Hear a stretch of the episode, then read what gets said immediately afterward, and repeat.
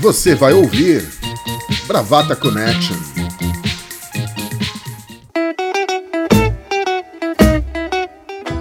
Olá, bravateiros, bravateiras, bravafãs, bravagatos deste mundo. Esse é mais um Bravata Connection. Eu sou Maurício Gaia e temos aqui as ilustríssimas presenças de Fernando Lavei Meu Del Rey Juca. Tudo bem com você, Juca? Tudo bem, Maurício Gaia.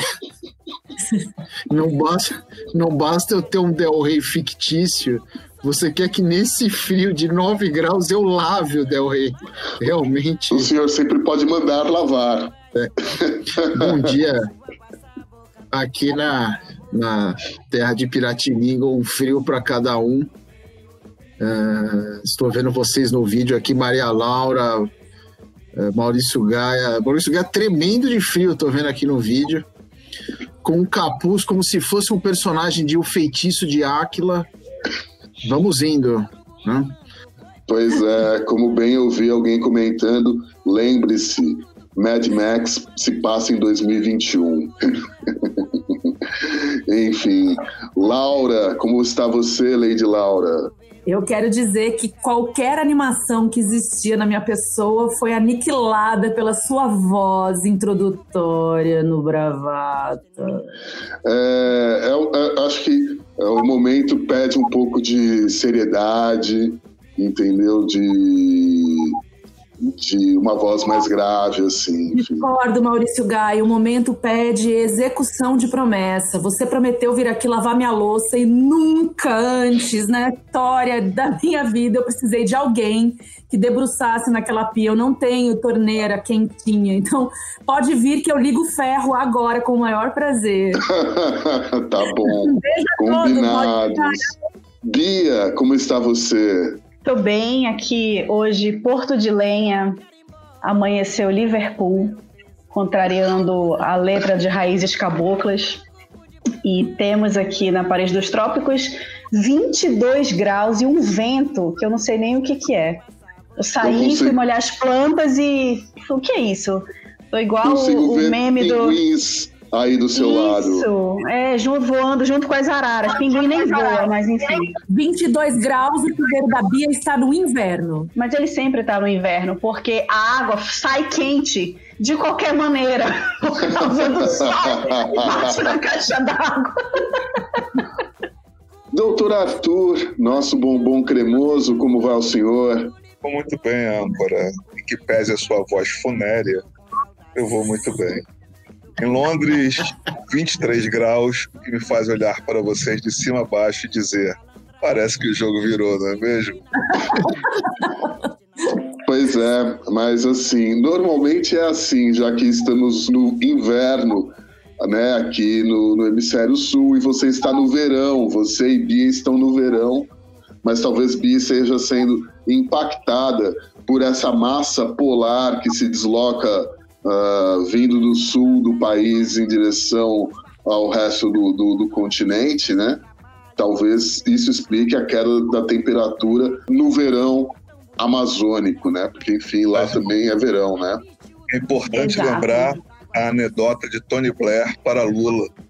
Uma vez, quando Lula foi ao Reino Unido e estava quente, ou melhor, estava frio no verão, e Lula perguntou, mas está frio? Tony Blair virou para Lula e disse, é porque o verão esse ano caiu numa quinta-feira.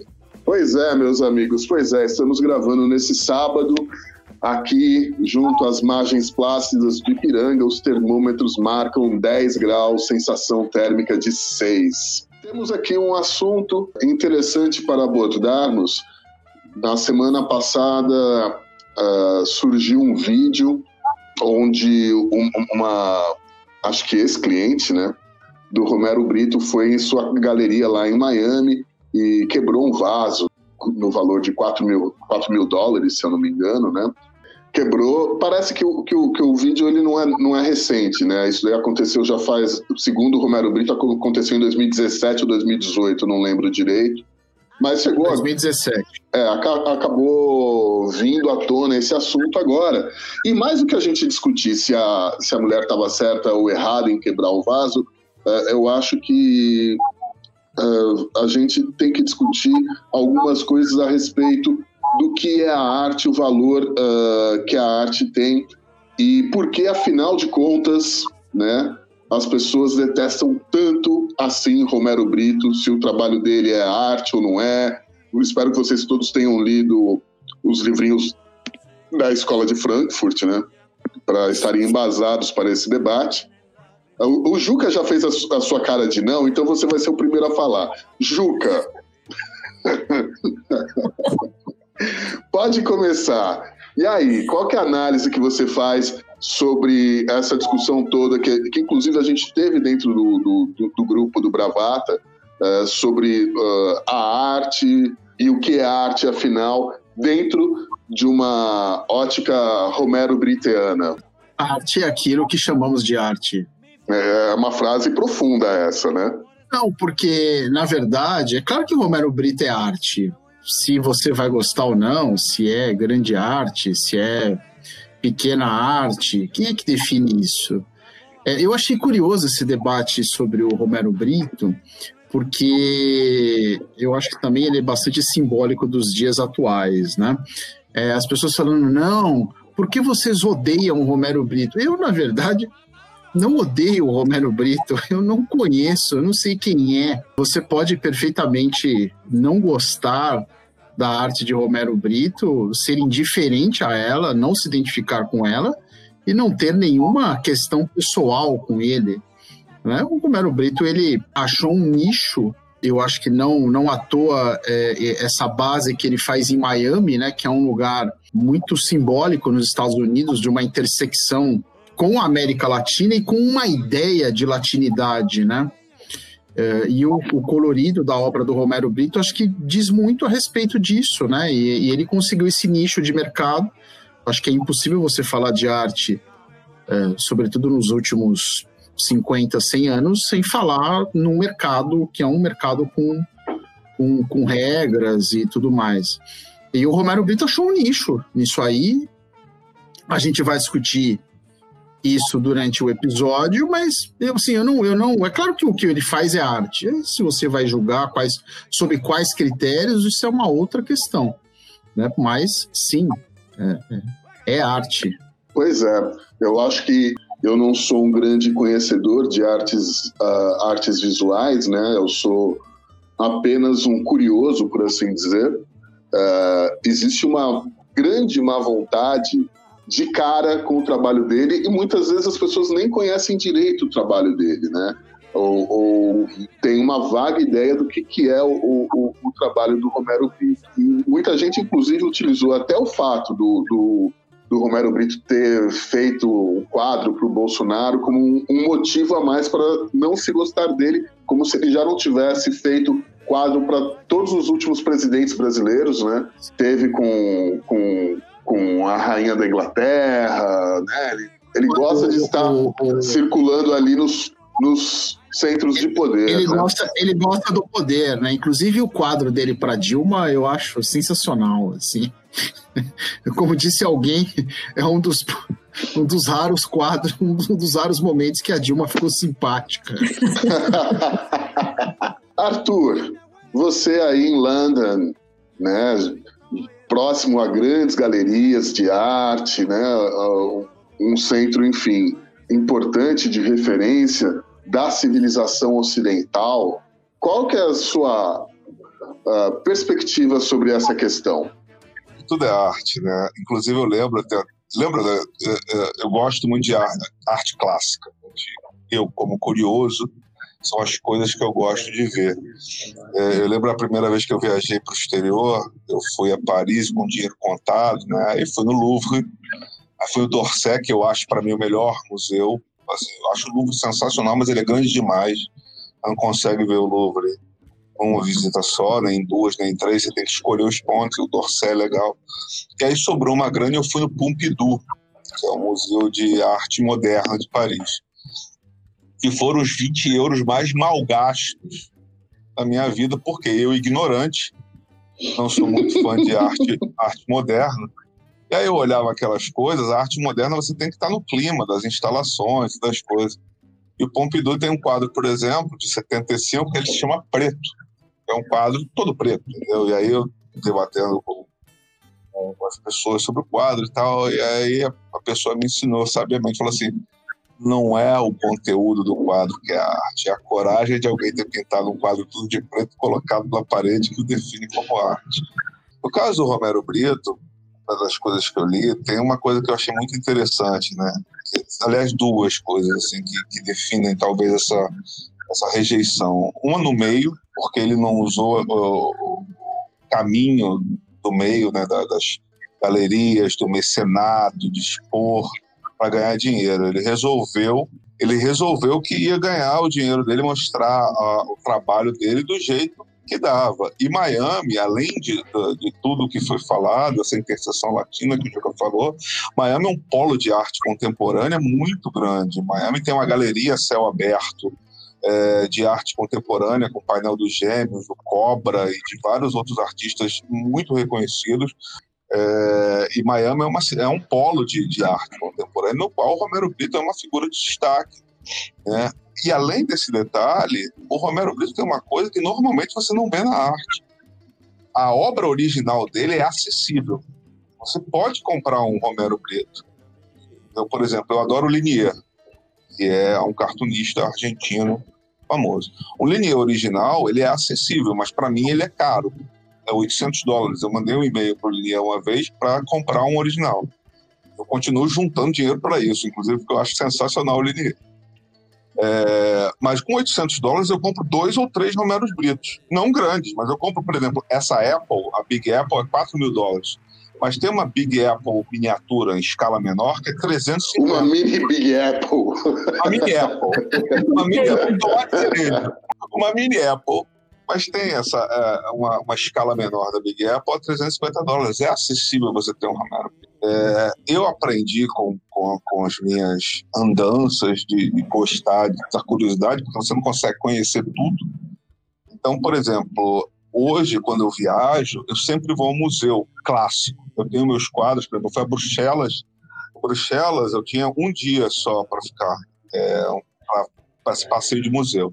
E aí tinha o Magritte, que é mais moderno, e tinha o Museu de Belas Artes. E eu queria ir no Museu de Belas Artes porque tem um dos quadros preferidos meus, que é o Assassinato de Mará, que é um quadro fenomenal e quando você o vê, porque ele é gigantesco, ele tem um pé direito altíssimo, ele é um quadro grande, ele é maravilhoso.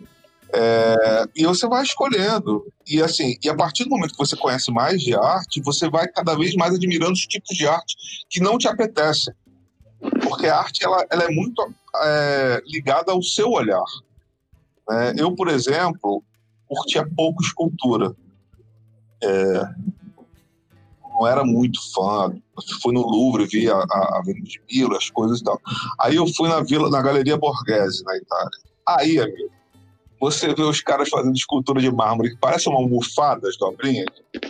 Aí você respeita o negócio, assim, você passa a gostar mais entendeu? E no Brasil você tem artistas fantásticos, de Cavalcante, de Janira, Tarsila, é, pô, tem o Franz Post, cara, que fez vários quadros incríveis, tem muitos desses no, na, no Castelo de Ricardo Brenan, em Recife, muitos Franz Post originais.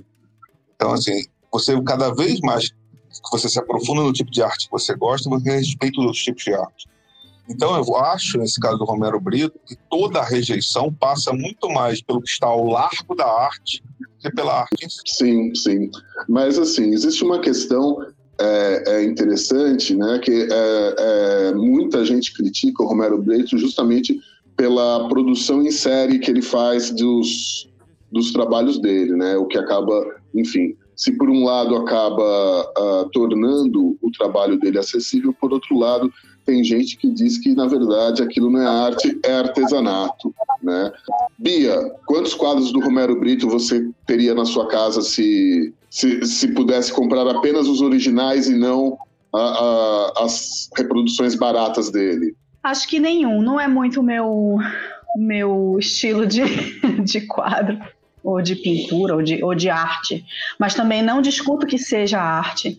É, eu entendo, concordo com o que o Arthur falou, assim, eu acho que a crítica a ele é justamente isso, ele, ele furou a fila é, do sucesso.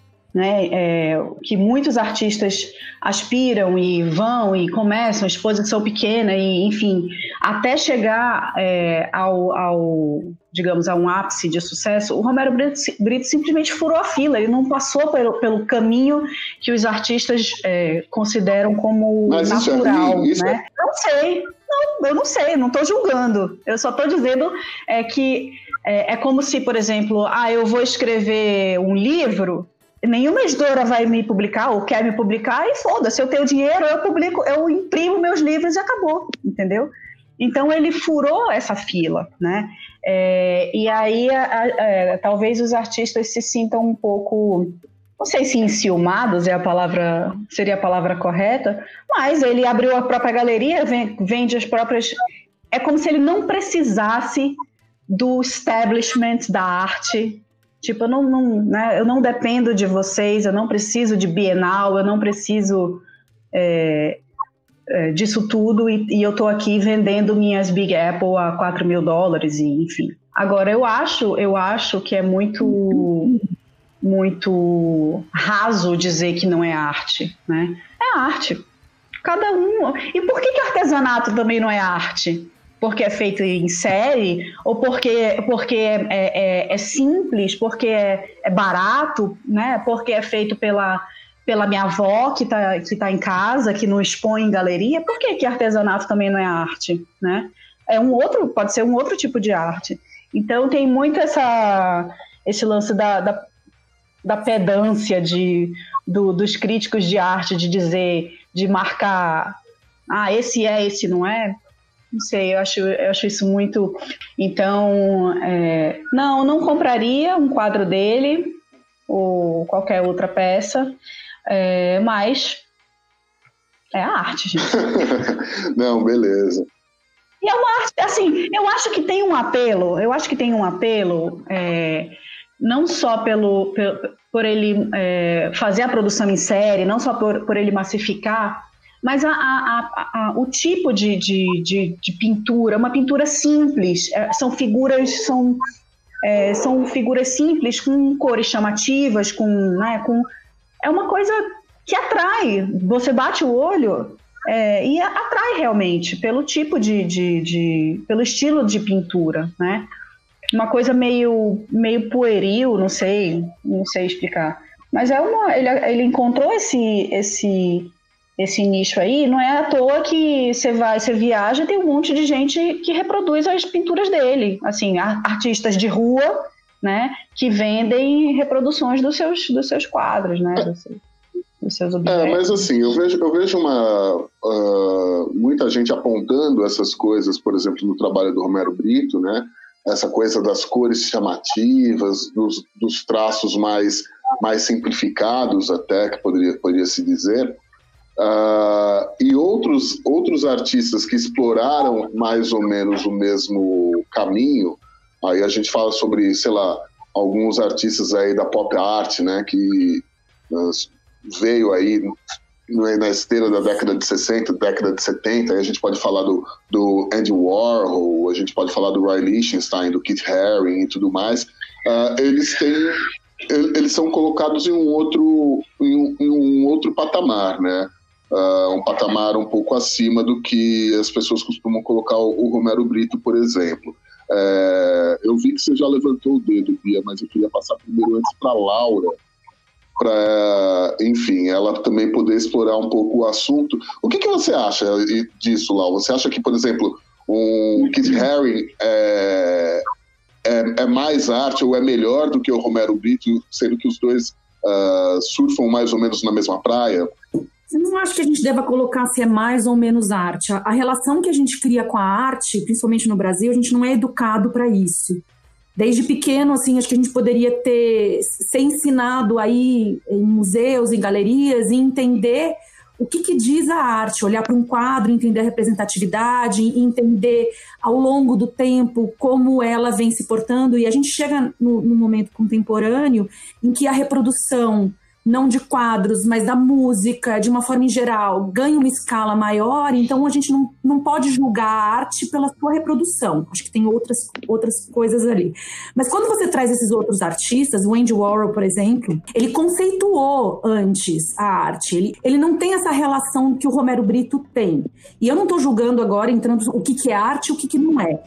A, a, grande questão da, da, crítica da arte do Romero Brito é que ela se faz por si mesma e ela se reproduz dentro do estilo dele. Ele é o mesmo desde, desde o primeiro quadro até o último, ele não tem ali um desenvolvimento e ele não tem ali uma relação com o significado. A obra é conservadora. É, significando, significado é, a crítica é sobre isso. Exatamente. É, é, a história do Romero Brito é a seguinte, e eu, e eu me debrucei essa semana a ouvir o Romero Brito. Então, tudo tem uma entrevista dele com o Bial, tem uma entrevista dele em vários podcasts, assim. É engraçado que se você não sabe se é o Romero Brito, você fecha os olhos, ele é o Dr. Ray falando. É igual. Ele é igual. Ele fala, ele tem já muito sotaque, assim, de quem mora muito tempo nos Estados Unidos. E, e obviamente que ele, não sei se é proposital ou o que é, ele, ele ele não, ele não entra numa profundidade da linguagem, então ele fica limitado ali a dizer coisas sobre a arte dele. Então eu não sei mais se é por causa da relação dele com o português ou porque é aquilo mesmo. E assim, sem, sem julgamento, de verdade, o que ele fala o tempo inteiro da obra dele é que a minha obra faz as pessoas sorrirem faz as pessoas felizes. E para ele isso basta. Mas ele é um cara que ele fez direito até o quarto ano, largou, ele queria ser diplomata. Ele é o oitavo filho de nove de uma família de, do Jabotão dos Guararapes. O pai dele, segundo ele, era um cara muito bonito, porque era descendente de holandês e tudo mais. Então ele diz: Eu devo ter mais uns 50 irmãos não criou, foi criado pela mãe. Então, obviamente que ele tem, ele, ele não quer ser artista, ele não quer fazer sucesso, ele não tem essa pretensão. Ele vai para Miami para visitar um amigo, acaba viajando, tem contatos lá quando perguntam para ele sobre a história dele com a arte. Ele não tem, ele fala disso, eu não tenho formação na arte, eu não tenho essa intenção de ser um grande artista. Mas ele começa a expor a, a, a céu aberto, e ele é descoberto pela Absolute. Na verdade, ele tem alguns momentos que ele é levado para algumas galerias e tudo mais, mas ele faz uma publicidade para a vodka Absolute. E aí ele se torna famoso. E aí as pessoas começam a, a se conectar com ele e ele começa a produzir a mesma coisa que ele fazia, é, com outros quadros. Então ele pinta celebridades, oferece os quadros para celebridades e ele fala numa, numa entrevista dizendo assim: é, eu não preciso dos críticos. Eu, o que eu, ninguém precisa gostar da minha obra. Se alguém famoso ou alguém que entende compra meu quadro pendura, já é o suficiente para que as pessoas comecem a adquirir os meus produtos. A crítica vai por esse lado. Ele não tem uma, um conceito, um estilo, algo que possa justificar é, a obra artística dele, algo que possa contar uma história, algo que tenha um significado mais profundo. É uma obra com muitas cores, muito feliz e que agrada aos olhos. E ok, eu acho o nosso julgamento aqui no Brasil, ah, ele é nordestino, pobre. ele é pobre, ele tem essa questão. Ela não justifica por si só, mas são camadas que a gente não pode é, tirar da, nossa, da, da, gente, porque ela existe e ela permeia a nossa cultura. Mas é, ele fala o seguinte, que a arte aqui no Brasil ela é valorizada de uma maneira, assim, ele, o cara usa um termo que chama, que diz assim, ela é bege. A arte é muito bege. As pessoas compram o quadro para combinar com a sua mobília. Então, ela ou ela é escolhida por alguém, né, pelo decorador, e ao contrário, lá fora, às vezes um quadro ele é a peça central uhum. daquele lugar. E aí as pessoas compõem a mobília para combinar com o quadro. E que as cores chamativas, assim, as pessoas se identificam com essas cores. E a gente aqui tem uma certa rejeição.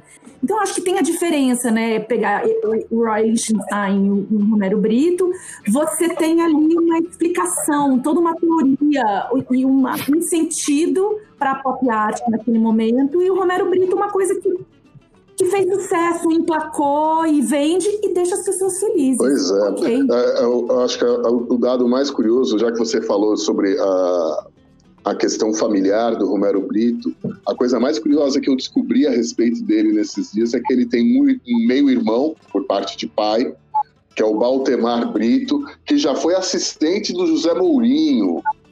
Ele foi assistente do José Mourinho naquele time do Porto, que foi campeão da Champions League, trabalhou com o Mourinho na Inter de Milão, trabalhou com o Mourinho no Chelsea, uh, foi técnico do Grêmio Osasco, aqui em São Paulo, acho que em 2014, e hoje ele trabalha na, no, no, no AEK Atenas, lá na Grécia.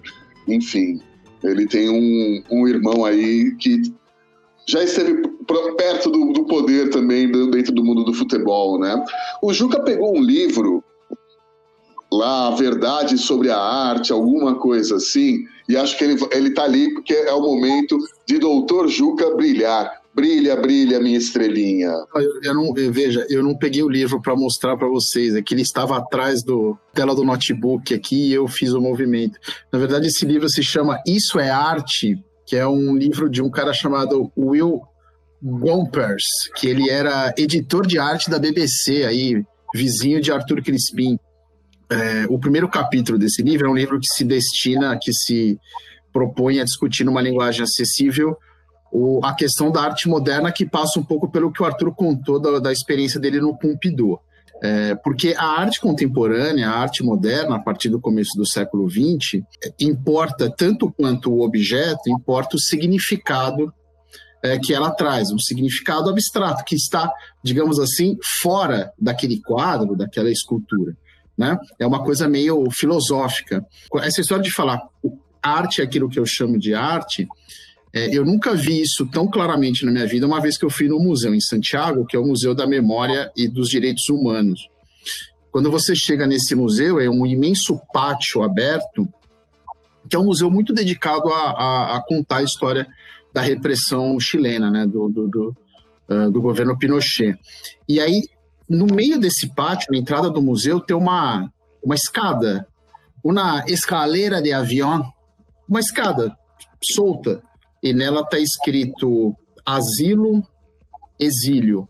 Aquilo é uma obra de arte, porque o significado dela é muito claro, né? O, o avião é o símbolo do exílio, né? E na ditadura chilena ele tem um significado também muito peculiar e muito triste, que é que muitos e muitos inimigos do regime, digamos assim, foi eliminado de, do alto do avião, né? Era, era costume uh, da ditadura Pinochet uh, jogar no meio do oceano uh, presos políticos uh, do alto do avião, né? Então, o significado é esse. É só que ela, é, ela é só uma, uma escada de avião. Se você não tiver este contexto, esta informação, uh, se você for um negacionista da ditadura, por exemplo, aquilo não vai ter significado nenhum. Aquilo é só uma escada uh, uh, de avião. Né? E esse livro aqui do, do Will Gompertz é legal porque ele começa a contar essa história, como começou isso, que é com o Marcel Duchamp, que é o francês uh, uh, que morava em Nova York no começo do século passado, uh, que fez aquela famosa obra que é um mictório. Ele não fez aquilo, ele comprou aquilo numa loja de material de construção mesmo.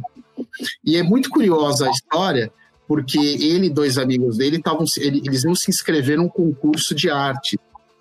E esse concurso disse o seguinte: não, é, é, era um concurso voltado para a arte clássica, né? para a retratação, para o retrato, aquela coisa é, é, mais conservadora. E aí uma, uma, um conjunto de artistas fez uma, uma mostra paralela, dizendo que não, nós, vamos, nós queremos os artistas independentes, com um olhar moderno. E aí o Marcel Duchamp, que era da comissão julgadora dessa mostra paralela, comprou esse mictório, escreveu Harry Mutt como se fosse um outro, um pseudônimo, né? E inscreveu o mictório. E falou: vamos, vamos ver até onde, até quando esses caras são realmente abertos à Sim. arte, né? À arte independente. E o mictório foi rejeitado. Né? Falando, não, também não é assim. A gente está aberto, a gente é uma amostra independente, mas um mictório não pode ser arte. E é o Marcel Duchamp, que é o cara que inaugura. Não, arte é aquilo que eu acho que é arte. Né? Ele tinha feito uma obra, tinha feito não, ele tinha tornado obra anos atrás uma pá, aquela pá de remover neve. Ele pendura num teto e aí ele escreve assim, é, from Marcel Duchamp, e não by Marcel Duchamp. Que aí ele fala o seguinte: essa obra já veio pronta para mim. Eu não posso dizer que fui eu que fiz, então eu não posso colocar by Marcel Duchamp. Né? E é, é, muito curioso porque tudo isso vem à cabeça dele. Ele era francês, ele morava em Nova York há dois anos, e toda vez que ele estava no Central Park, ele olhava os prédios sobre as árvores. E ele falava assim: incrível, porque parece que os prédios estão se tornando. As árvores se transformam em prédio. Isso é uma obra de arte. E aí o amigo dele fala: imagina, é um monte de árvore num parque e depois é o prédio. Aí ele: não, mas isso é uma obra de arte para mim. E aí ele vai ter essas ideias. E a, a, arte hoje em dia é isso. Você, ela tem que ter um significado filosófico, ela tem que ter um significado à parte. Uh, uh, ela, ela funciona é, muito mais, é, de forma muito mais conceitual, né? E é por isso, e há, muito da crítica ao Romero Brito se faz sobre isso. O Romero, o Romero Brito, é, que é muito legal isso que a Laura falou, né? Que isso, isso não importa para ele, na verdade. Né? É, é, é, isso, o Romero Brito, é, é para quem entende de arte, para o mercado da arte, ele é, ele é conservador. Né? É, ele a, a, imagem lá explica e beleza, e faz as pessoas felizes. Mas ele não tem essa coisa do, do conceitual, do que está fora da obra de arte. Né? Enfim. Ele é um Davi Luiz, ele só queria Exato. dar alegria às pessoas. eu, lembro, eu lembro essa história que o Juca falou do, do, do Champ e tudo mais uh, me lembrou uh, final, de nove... final de 97, não, final de 98, se eu não me engano. Uh, eu fui conhecer o Museu Guggenheim lá em Bilbao. Né? O museu ele tinha acabado de, de ser inaugurado. eu, na verdade, eu fui para Bilbao só para conhecer esse museu, né? E que é um museu, enfim, de arte contemporânea. tem em Nova York, já se aventou a possibilidade de fazer o museu no Rio de Janeiro também, um, um, Guggenheim no, museu. E tinha aquelas coisas assim, aquele, aquele, aquele lance do quadro branco com ponto preto no meio tinha, tinha um jacaré empalhado na parede, uh, tinha um negócio, na época eu trabalhava uh, em, em, uma agência de, promo, de promoção e a gente fazia muito stand promocional, né? Então tinha lá uh, uma, uma instalação que na verdade era um, um, um, uma sequência numérica de 1 a 0, toda nesses displays uh, iluminados, assim, que era uma coisa que eu olhava e falava assim, bicho, isso eu ligo lá pro, pro Osmar, que era o meu fornecedor de stand, e ele faz um negócio desses. Isso não pode ser arte. Por que Katsu tem um jacaré empalhado na parede? Isso não é arte. E aí eu comecei a ficar a, a, a, ser tomado por uma indignação, né? Uma, uma coisa que assim começou a, a, me tirar do meu lugar, sabe? Assim, que porra que eu vim, por que, que eu vim parar aqui? Que porra é essa? Por que, que tem esses quadros? Porque... Daí foi a hora que eu falei, bicho, é isso. Né? Uh, tudo isso me levou para um lugar, para uma reação que talvez uh, só a arte possa levar a gente, entendeu? Então foi o momento que eu comecei a, a entender um pouco uh, algumas coisas e, e, e, deixar com que uh, essa reação também fizesse parte do movimento do estar ali, do do estar sendo impactado pela arte e tudo mais. O Arthur uh, levantou o dedo. Arthur. Essa questão de produção em série é um assunto delicado. Porque, assim, obviamente, não em termos de Romero Brito, mas, por exemplo, Munch tem quatro gritos. Um deles foi, foi extraviado no incêndio, tem o original na Galeria de Belas Artes de Oslo, tem um no Museu Munch em Oslo, né? e tem um rascunho também. Da Vinci tem a Mona Lisa que está no Louvre, mas tem uma Mona Lisa que diz, é atribuída a um dos seus discípulos, está no Prado, que tem o cabelo frisado e é em vermelho e preto, o vestido da Mona Lisa. Foi o momento, é... do Da Vinci? Foi o momento do Da Vinci. Né? Acho que ele está ele estava milanizado, né? Porque naquele caso é mais pro Milan do que pro Flamengo. Eu levanto a bola e você não aproveita, Arthur. Que decepção. Eu tô calmo, relaxa. E ele relaxa. teve a luz de falar que Leonardo da Vinci estava milanizado e não a milanesa, né? Ele teve esse cuidado. Talvez Leonardo da Vinci gostaria, gostaria de estar a milanesa. Não, já não sei, Maurício é. Gaia. Aí é sua especulação. Como, como, diria, como diria o grande filósofo Bezerra da Silva, se Leonardo da Vinci, por que, que eu não posso é, é, é, altíssimo nível o debate sobre arte nesse programa. Nenhum... Bezerra da Silva e eu, particularmente, tive várias obras em vinil. Nunca tive o Roberto Brito, mas tive os três discos de Bezerra da Silva. As capas de Bezerra da Silva, inclusive, são verdadeiras As obras de arte. As capas de Bezerra da Silva são fenomenais, cara. São arte pura. Então, eu queria, queria fazer uma pergunta pra, para os bravateiros. Se você fosse imortalizado numa pintura, que pintor ou pintora você gostaria que te pintasse? Nossa, que pergunta complexa essa, hein? Zarcegão. Perfeito. Você, Arthur, qual pintor você quer que te pincele? eu escolheria. É, eu, o meu quadro preferido é As Meninas. Então eu gostaria muito que Velázquez me retratasse. Eu acho As Meninas um quadro espetacular. Velázquez! Boa, Laura, você eu fiquei confusa, eu fiquei me imaginando assim como produto, né? Eu gosto muito do Roy Lichtenstein, adoraria ser uma pop art, mas eu, em termos de produto mesmo, é, eu vou fazer alusão a uma grande obra de arte que foi feita, que é o retrato de Cosmo Kramer, do, do Seinfeld, que capta bem a alma do Cosmo Kramer. Eu adoraria ser retratada como Cosmo Kramer, com aquela cara assim, e eu teria na minha parede uma, um retrato meu com aquela aquela pompa e elegância. Bia, e você? Eu iria para um clássico, um, um, pintor que eu gosto demais, que é o Alphonse Mucha, é, que ele fez várias pinturas de mulheres lindíssimas, retratando as estações do ano, primavera, verão, outono, inverno. E eu queria ser retratada como Uau. um verão amazônico eterno. Ah, é. É, eu, Maurício, eu, você não respondeu. Eu estava tentando fugir da, da, da coisa, mas enfim. Uh, eu acho que um dos lugares mais incríveis que eu já estive na vida foi na, na Fundação Gala Dali, né? Ali em Figueires, uh, nos arredores de Barcelona, uma viagem aí de uma hora e meia, duas horas de trem saindo de Barcelona, que é onde, uh, assim, existe ali ah, uma série de, de obras, de, de, trabalhos do Dali. O Dali viveu ali, né? Ele, terminou a vida dele ali. É um lugar incrível, incrível, incrível.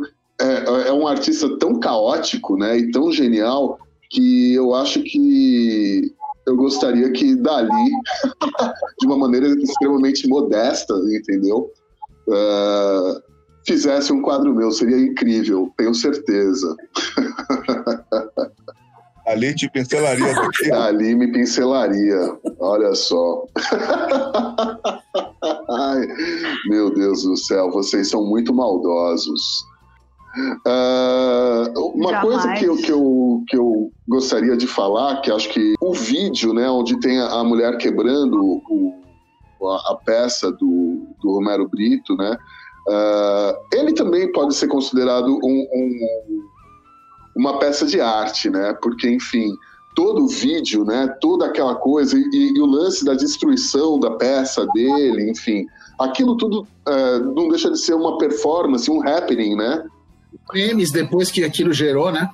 Exatamente, né? E a própria comparação, né? Com, com, o Ai Weiwei quebrando o vaso da dinastia, né? Uh... Aliás, aliás, Maurício, vimos a exposição do Ai Weiwei aqui juntos, né, na ópera. Exatamente, né? exatamente, exatamente. Né? Uh, eu acho que uh, esse, esse ato com certeza não foi, não foi um, um, um, pensado desse jeito, mas acho que esse ato em si ele acaba também sendo interpretado, a gente também pode considerar arte, né?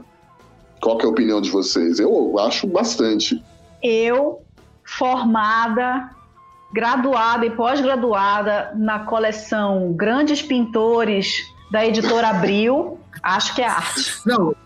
Bom, eu é, especialista, e... eu especialista Nossa. em quebrar objetos de cerâmica, pratos. posso dizer que a execução foi, foi sensacional. Eu aprovo. Uh, eu nunca tive essa habilidade de quebrar com tanta maestria. As minhas quebradas sempre foram mais involuntárias, assim, não foi uma quebrada. E você, Lau? Eu, eu, infelizmente, vou fazer a Glória Pires, não vou poder opinar, porque desde que eu não comprei um livro muito importante numa. saindo da galeria do Tate, junto com o Adriano, a gente a gente passou por vários quadros e ele fazendo piada, dizendo: ah lá, esse aí seu filho pode pintar. Ah lá, o seu, esse aí seu filho pode pintar, que era toda essa discussão que a gente estava fazendo aqui, né? Do que é arte. Quer dizer, arte é alguma coisa que a gente consegue fazer, qualquer um pode fazer. E aí a gente rindo, né, dessa história, quando a gente sai tinha um livro, era caro, infelizmente, para o meu bolso, dizendo assim: por que a arte não é aquilo que seu filho pode pintar? Parece que eu vi, o Google, eu vi uma gente falando e me ofereceu. Assim. E aí é, era isso, assim, né? O que, que é arte, o que não é arte, por que que. Mas brincadeiras à parte, eu acho, eu acho é, fez a gente refletir. Nós estamos fazendo um programa sobre isso. Né? Muita gente veio refletir sobre, inclusive, se aqueles cacos quebrados não também trariam assim uma, uma, uma segunda fase da obra de Romero Brito. Ele passa por um outro estilo, ele faz, destrói e coloca aquilo ali à mostra. Romero Mas, Brito é, Certamente, se o Romero Brito tivesse um pouquinho mais, ele, ele talvez até fizesse isso mesmo. Porque se fosse um artista mais de claro. vanguarda, por exemplo, ele transformaria aquilo numa outra obra de arte. Mas só uma coisa que eu queria falar, o Gaia, essa coisa do, do que a arte é tão é uma discussão tão é, é, produtiva e rende tanto. O, o Gaia falou do, que ele foi no museu do, no, no Guggenheim de Bilbao, né? E citou o Guggenheim de Nova York. Se você pensar, só os dois museus, só os dois prédios desses museus já, já há uma discussão sobre são, se são arte ou não, porque eles são Sim. obras avançadíssimas sobre arquitetura. É, em Nova York, por exemplo, a extensão do MoMA, é, do Museu de, de, Arte Moderna de, de Nova York, é, causa uma, um treme, uma, um, uma tremenda discussão e uma tremenda se ajusta pro museu, porque já adentra a discussão da densidade na cidade, na, em, em questão urbana, e, e várias críticas porque o, o, o, a expansão do museu encarece os imóveis perto, é uma área residencial, enfim, é, é uma discussão infinita, né? Eu, eu sou a favor sempre de ressignificar as coisas. É, é, é, que eu não sou escutado pela, pelo mainstream. Por exemplo, eu se eu pudesse, falaria com Alcione para gravar um, um, um, disco de soul chamado Rhythm and Brown, já que ela é marrom. E eu, se fosse agente do Romero Brito, para deixar ele dentro, ele poderia lançar uma coleção Romero Beatles. Beatles romerizados. Né? Abbey Road. Cara, mas os personagens do Yellow Submarine, por exemplo, é, dariam várias peças incríveis de Romero Brito, se você pensar. Colorido. Altamente britizáveis. É, é, sobre os cacos e sobre ressignificar a arte, tem um estilo de arte japonesa que se chama kintsugi, é, que é justamente isso: é um objeto que foi quebrado e você recola o objeto usando pó de ouro e goma laca. Então, as cicatrizes da fratura do objeto, das, né, enfim, do, da peça, ficam, em, ficam douradas, ou seja, você, você, você transforma o que, né, uma coisa quebrada que iria para o lixo, é, numa coisa. A, a, própria cicatriz é o valor da arte, é o valor da peça. Né? Então você coloca ouro, você coloca. Você torna a cicatriz a coisa bonita da arte.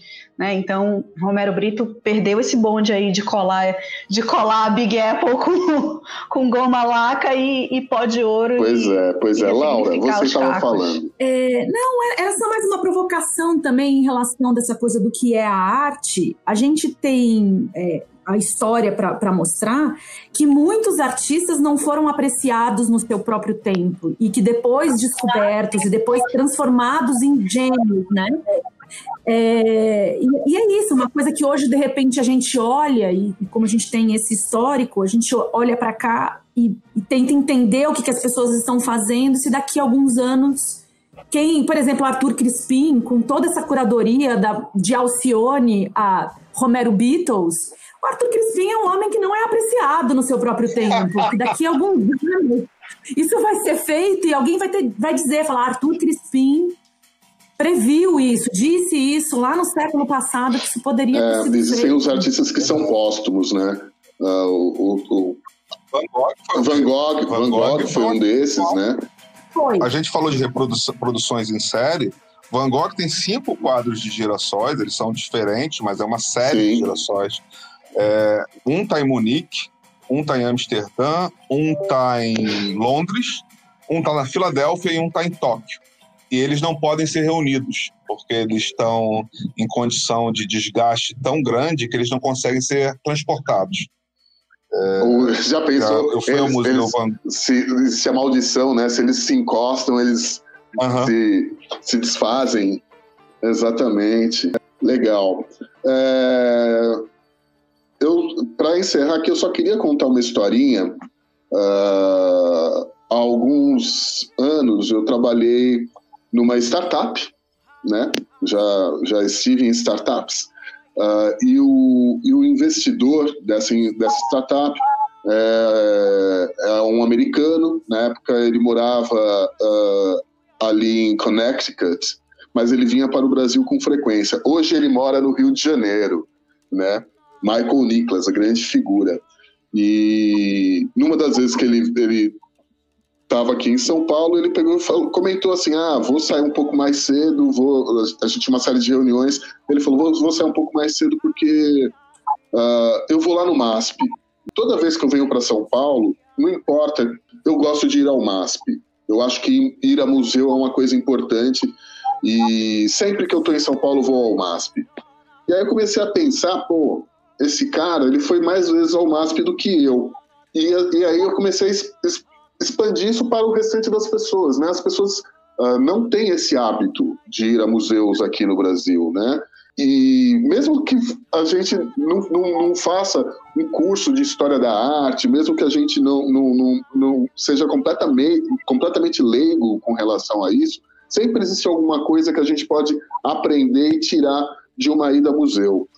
Uh, e foi uma lição que eu aprendi uh, desse período que eu trabalhei ali com com o Michael Nicholas. Eu só queria contar, porque a Laura falou aquela história da, é, é, do texto que ela leu do brasileiro que tem a obra de arte bege é, na sua casa e que é né, um item de decoração que não pode não combinar, não combinar com, mobília. com mobília. Eu tenho uma história é, que encaixa nisso, que é o seguinte. Uma vez eu estava numa SP Arte aqui em São Paulo, e aí eu, eu gosto muito do Lazar Segal, realmente é um pintor que eu admiro muito, a história dele e tal. E aí, numa dessas galerias aí na SP Arte, nessa vez, estão os anos, eu vi um Lazar Segal pendurado, né? eu fiquei encantado, né? Falei, pensei comigo mesmo, né? Nossa, esse Lazar Segal cairia bem na parede da minha casa, assim, eu tinha um corredor, morava num apartamento grande. E aí veio a moça, a senhora da galeria, né? Toda bem vestida tal. E falou, nossa, você gosta do, da, da arte do Lazar Segal. Eu falei, nossa, eu gosto muito, eu gosto muito. Ela falou, esse, esse quadro está com um preço excelente. Né? E aí eu acho que ela me achou com cara de rico tal, e fez o sim. e ela falou: olha, esse Lazar Segal está com um preço muito bom. É, ele está custando agora 4 milhões de reais. Ele está é, é, reservado para uma cliente minha mas ela não fechou a compra ainda porque ela foi consultar a decoradora dela. E ela vai trazer a decoradora aqui amanhã para ver se aprova o Lazar Segal na casa dela. Fiquei pensando, falei, olha, eu realmente me interesso, é, é um grande pintor, mas não tenho. Não, não combina com a minha patrona do Romero Brito. Tem um livrinho aqui que chama Arte é o que eu e você chamamos de arte. 801 definições sobre arte, que é do professor Frederico Moraes. E ele tem várias citações, 800 citações sobre o que é arte. e tem duas aqui que eu selecionei para o programa. A primeira é do poeta e crítico francês André Soares, Soares, não sei, que é A arte é o lugar da liberdade perfeita. E a outra sobre a crítica à arte contemporânea do artista plástico brasileiro Hélio Oiticica, com, confrontado né, com essa crítica, né, ele disse o seguinte: a pureza não existe. Exatamente, exatamente. Bom, gente, acho que a gente, a gente falou bastante, para falar a verdade, viu? Que a gente podia ir direto para as dicas, né? Porque, enfim, tem bastante coisa aqui para que a gente falou. O que, que vocês acham? Arthur, qual a sua dica? É, cara, uma dica para vocês que estão no frio aí de São Paulo, enfim, grande parte do Brasil, já que essa massa polar chegou a atingir né, o próprio até a região norte, Rio Branco, no Acre está com 12 graus.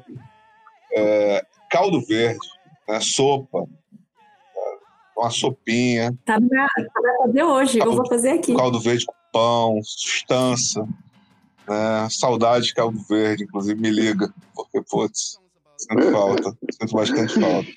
Legal. E você, Bia, qual a sua dica? Cara, olha, eu assisti uma série um tempo atrás, mas infelizmente essa série ela não está mais no catálogo da Netflix, ela é uma série da BBC é, que se chama Fake or Fortune. Acho que em português ela chamava Arte ou Fake. É, eu vou procurar para botar o link para os nossos ouvintes, mas era assim é, é um programa com especialistas de arte e eu, por exemplo, estou aqui sentada e tinha ganho de herança um quadro e os especialistas vão analisar com com, com exames sofisticados para saber se aquele meu quadro era um autêntico, sei lá, Renoir ou se era um artesanato de beira de rua, como você falou, Maurício. É um Renoir, exatamente. Eu lembro, eu lembrei bem porque ele, ele analisava um Renoir, um, um potencial Renoir.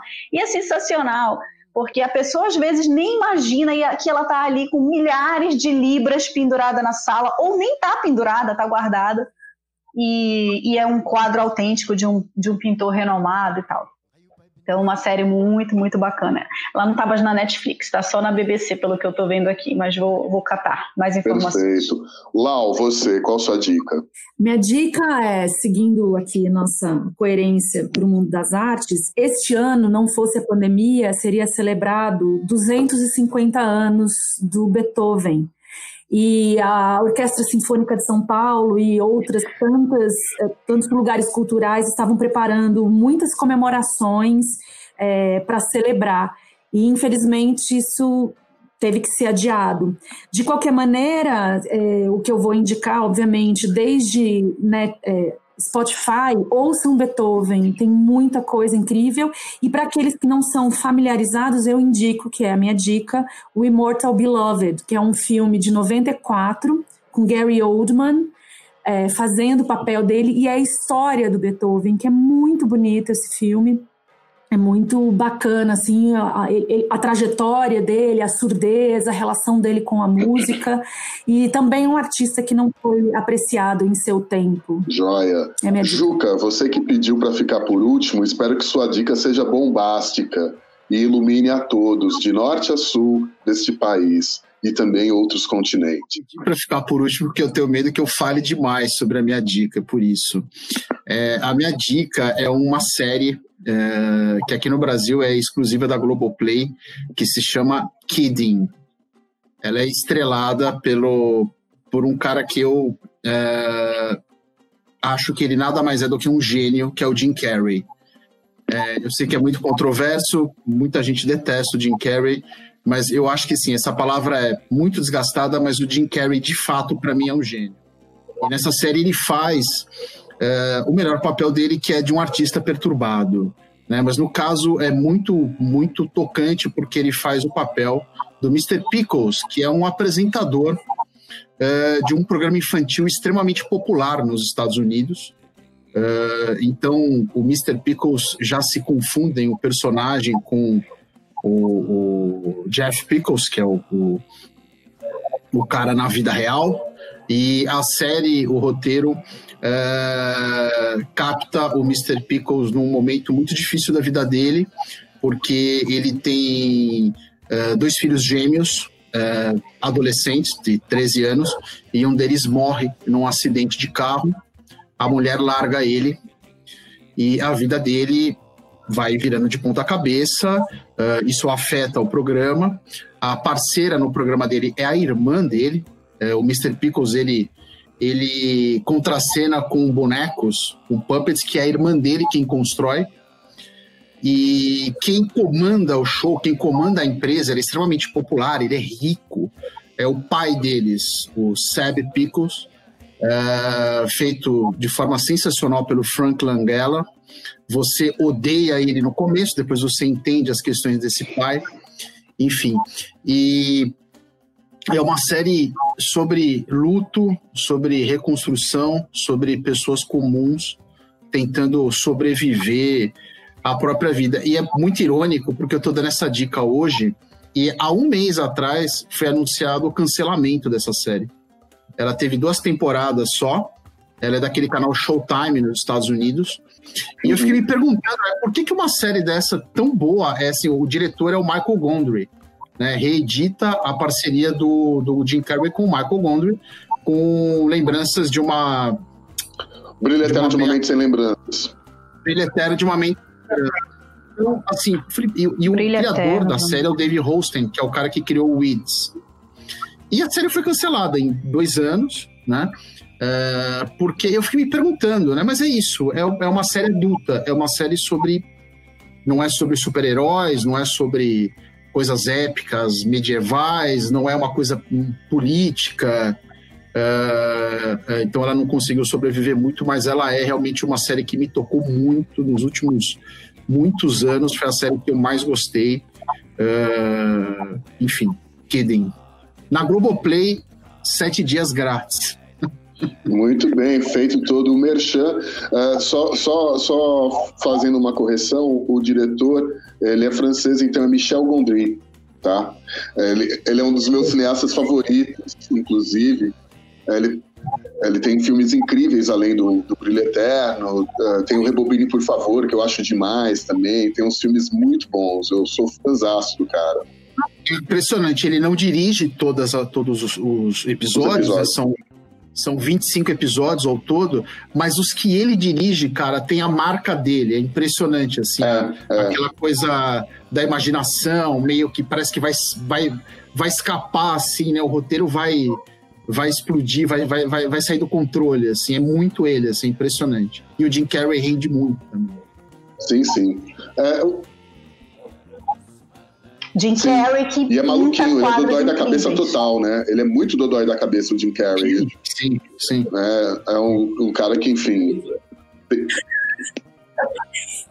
O Adriano comentou ali ao lado que Hitler também pintava quadros. Eu disse que ele estar no programa e ele tá cara. Bati a cabeça na parede Ai, com essa, viu? Hitler também era artista, né? Imagina, comecei a imaginar o Romero Brito de bigode agora. Olha o que vocês me fazem. imaginar. Tanques coloridos. Vem, vem, vem. Vem, Adriano. Não, vem, não, vem, Adriano. Tá repetindo Vem, vem. Tá aqui de gandula, bicho. Que isso? Pode o programa. Ele, ele ouve o programa e fica irritado porque ele não pode dar o comentário dele. É. Ele fala, eu ouço, eu quero participar, mas já foi Fala, Adri. Tudo bem? Não, tudo bem, gente? Eu só ia comentar que é sacanagem com o Hitler que ninguém vai comentar a obra artística dele nunca, né, na vida. Ninguém vai ter essa essa, essa, essa oportunidade, né, pro, eu quero... pro cara, né? Você acha que alguém é corajoso o suficiente para fazer uma curadoria? Adriano, eu quero te fazer uma pergunta. Hitler, enquanto artista, foi cancelado? Foi cancelado, enquanto ser humano, é. né? Não dá para separar o artista da obra nesse caso. Não dá para separar o artista mas, da aí, obra. Nesse caso é mas muito é importante ressaltar que o Fusca sobreviveu a gente... e a Fanta também. Porque a Fanta foi por causa da, da, ausência do xarope da Coca-Cola criar a Fanta, né? durante a guerra lá. Não, e a Hugo Boss também tá aí, né? Todos os é, é o quê? Desculpa, não entendi o que está em todos. Hugo Boss. Sim, verdade, verdade, verdade. É, é, o Hugo Boss forneceu os uniformes, né, para SS e tudo mais. Enfim, a minha dica é a seguinte: eu vou adiantar já Exatamente. em algumas semanas a, a, minha dica, até porque, enfim, eu já comuniquei vocês, né? Eu, eu negociei com o RH uns dias de dispensa aqui do Bravata Connection, né? Então já vou adiantar minha dica. De 9 a 20 de setembro teremos aí mais uma edição do Inédit Brasil, Festival Internacional do Documentário Musical. Uh, devido a a, a questão da pandemia. Esse festival ele vai ser 100% online, então a gente conseguiu aí aproveitar uma grande oportunidade que é, é tirar o festival uh, dos limites da cidade de São Paulo. Então, uh, os filmes vão ser mais de 50 filmes, produções brasileiras, internacionais. Uh, vai ter um, um, uma mostra de filmes documentários uh, portugueses também que vieram através de uma parceria com o Instituto Camões. Uh, inclusive, tem um filme que não é documentário que vai estar dentro da Mostra Portugal, que o Arthur deu essa dica logo num dos primeiros episódios do Bravata Connect. A gente vai ter o Variações. Variações. Exatamente, a gente vai ter variações também. Uh, e vai estar disponível aí online para todo o Brasil. Né? Basta entrar, fazer uma continha, uh, vão ter alguns filmes gratuitos, outros a gente uh, vai cobrar um valor pequeno, mas necessário, até porque toda a arrecadação desse dinheiro vai ser destinada aos trabalhadores do setor do audiovisual brasileiro que também estão passando por um período muito difícil, um perrengue muito grande. Bia, você levantou os dedos. Finalmente, o Amazonas foi contemplado, né? Vamos ter mostra do Inédit, tivemos frente fria, agora só falta o sonho do frete grátis. Mas chega, um dia chegaremos lá, um dia chegaremos lá. Quando, quando, quando eu comprar o correio, já que ele vai ser privatizado, eu vou garantir que Manaus ah. tenha frete grátis. Boa, obrigada. Esse é o é capitalismo difícil. brasileiro. Exatamente, exatamente. Um pouco de compadrio. Enfim, aí é isso, gente. Uh, volto daqui a uns 15 dias, mais ou menos. Vocês cuidem bem desse Bravata Connection, por favor. E um beijo e nos falamos daqui a pouco. Beijo para todo mundo.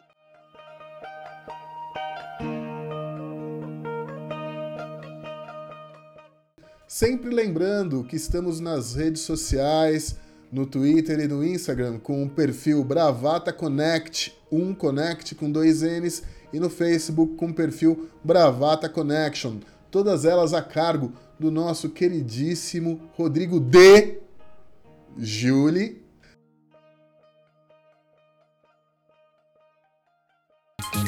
Você ouviu Bravata Connection.